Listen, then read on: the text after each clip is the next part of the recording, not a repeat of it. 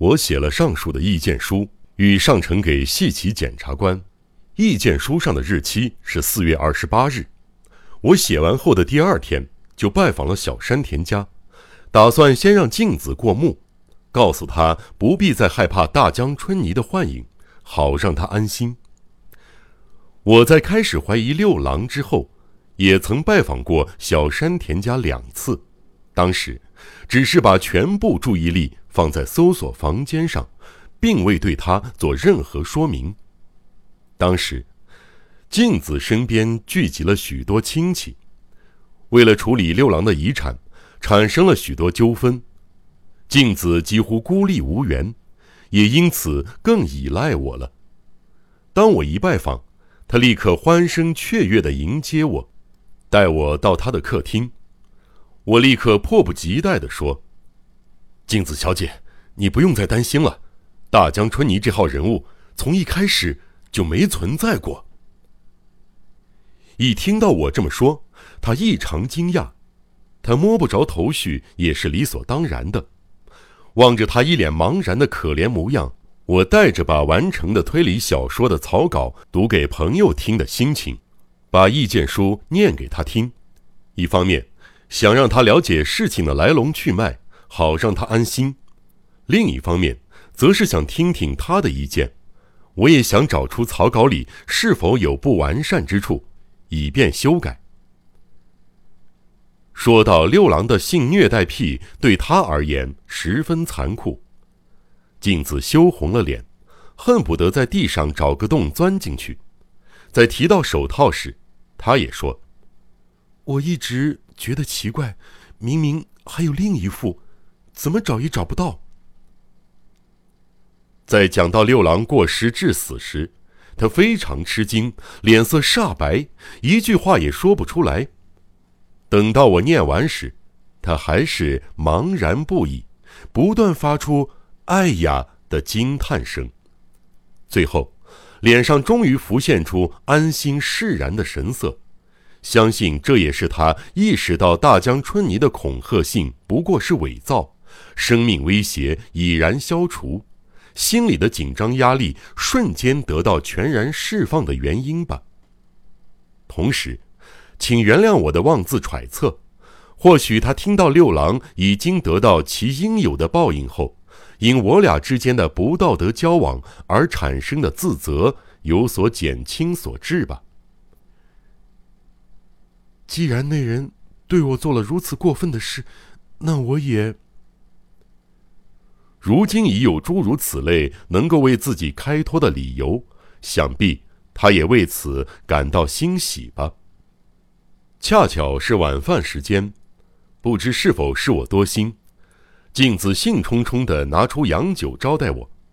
至于我，我也相当兴奋，因为我的意见书受到他的认同。在他一杯又一杯的劝酒下，我喝多了些。不胜酒力的我立刻满脸通红，接下来心里突然滋生一股莫名的忧郁，话变得很少，只是一直凝望着镜子。这阵子，他瘦了许多，不过苍白本是他的特色。他身体柔韧的弹性，心里仿佛鬼火般燃烧着热情的不可思议的魅力，不仅未消逝。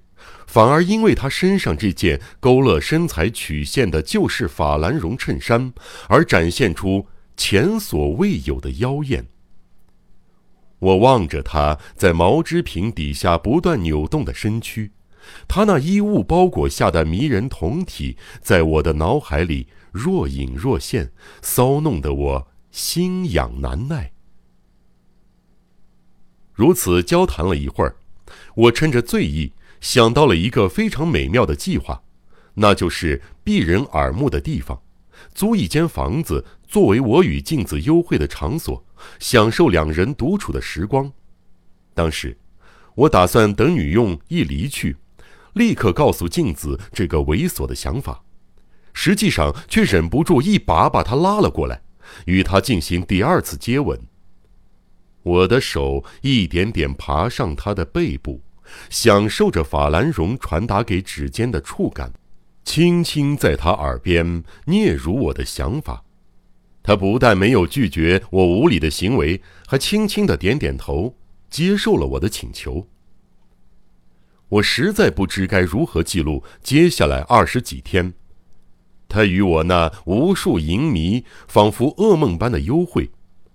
我在根岸玉行松下河畔租了一间古意盎然带仓库的房子，请附近杂货店的老婆婆代为看守。我们通常在正午幽会。这恐怕是我有生以来第一次深刻体验女人这种生物的激情及其惊人的能量。有时候，我与镜子仿佛回到童年时代，在鬼屋般的老房子里，像猎犬般伸出舌头，大口喘气，耸动肩膀，玩起你追我赶的游戏。当我快抓到它时，它像只海豚般扭动身躯，巧妙地从我手中溜走。我们用尽所有的力气追逐，直到疲惫不堪，而后像尸体般相拥倒下。有时候，我们在昏暗的仓库里静静地待一两个小时。若有人躲在仓库门口偷听，或许会听到里边传来一女子持续的抽泣声。期间还夹杂着男子雄浑的哭声吧。某日，镜子从带来的芍药花束中取出六郎生前爱用的那条外国马鞭，不知为什么，我突然害怕起来。他让我拿着鞭子，要求我像六郎那样鞭打裸体的他。恐怕镜子在六郎长期的性虐待下，已染上了怪癖。使得他不受虐就心痒难耐，那么这是否意味着，如果我和他的幽会持续半年以上，也会染上与六郎相同的癖好呢？若要问为什么，当我经不住他苦苦哀求，将鞭子甩在他那柔软的身体上，可怕的是，见到苍白的肌肤，蓦然浮现恶毒的红肿鞭痕时。我心里竟然浮现一股难以言表的愉悦。不过，我并非为了描写男女情事才写这份记录的。以后，如果我打算将这件事情写成小说，或许我会从头再详细描写这些情事。以下我想记录从镜子口中听来的一件事，那是关于六郎的假发。那顶假发确实是六郎刻意定制之物，那是极端神经质的六郎与镜子进行闺房游戏时，为了掩饰那不上相的秃头，不顾镜子善笑，执意定制的物品。为什么一直隐瞒不说啊？我问道。镜子回答：“这种事太难以启齿，我实在说不出口啊。”就这样。又过了二十几天，我想一直没露面也不太自然，便特地到小山田家走访了一趟。与镜子的会面持续了约一个小时，我们的话题正经且枯燥。之后，照例叫了辆轿车送我回家。都说无巧不成书，司机正是之前把手套卖给我的那个青木明藏。这次的事情也成了我被引入那怪异白日梦的开端。除了换上另一副手套，他操作方向盘的姿势，破旧的深蓝色薄外套，开车时挺得笔直的肩膀，前方的挡风玻璃，上边的后视镜，一切都与一个月前一模一样，这让我产生一种奇妙的感觉。想起当时，我还把那司机唤作大江春泥，结果很奇妙的，我脑袋里一下子涌入了大量关于大江春泥的事，诸如大江春泥的照片、作品里怪异的剧情、不可思议的生活等等。最后，我开始怀疑春泥该不会就坐在我旁边吧？一瞬间，我感觉脑袋昏昏沉沉的。还说出了奇怪的话。喂喂，青木，以前那副手套，小山田先生是什么时候送给你的？什么？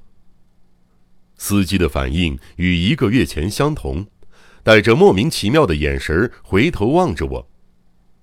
这个嘛，我记得是去年发生的事，应该在十一月，记得是月底去账房领钱的时候，那天拿到好多东西，所以印象很深刻。是十一月二十八日，没错。什么？你确定是十一月的？二十八日，我仍旧昏昏沉沉的，仿佛说梦话般反问：“呃呃，只不过老爷啊，您怎么老是问手套的事儿啊？该不会那副手套有什么问题吧？” 司机痴痴笑道。我并没有回话。车子走出了四五丁的距离，期间我一直出神的望着挡风玻璃上的灰尘。突然。我挺直身子，猛地抓住司机的肩膀，怒吼道：“喂，你说的都是真的吧？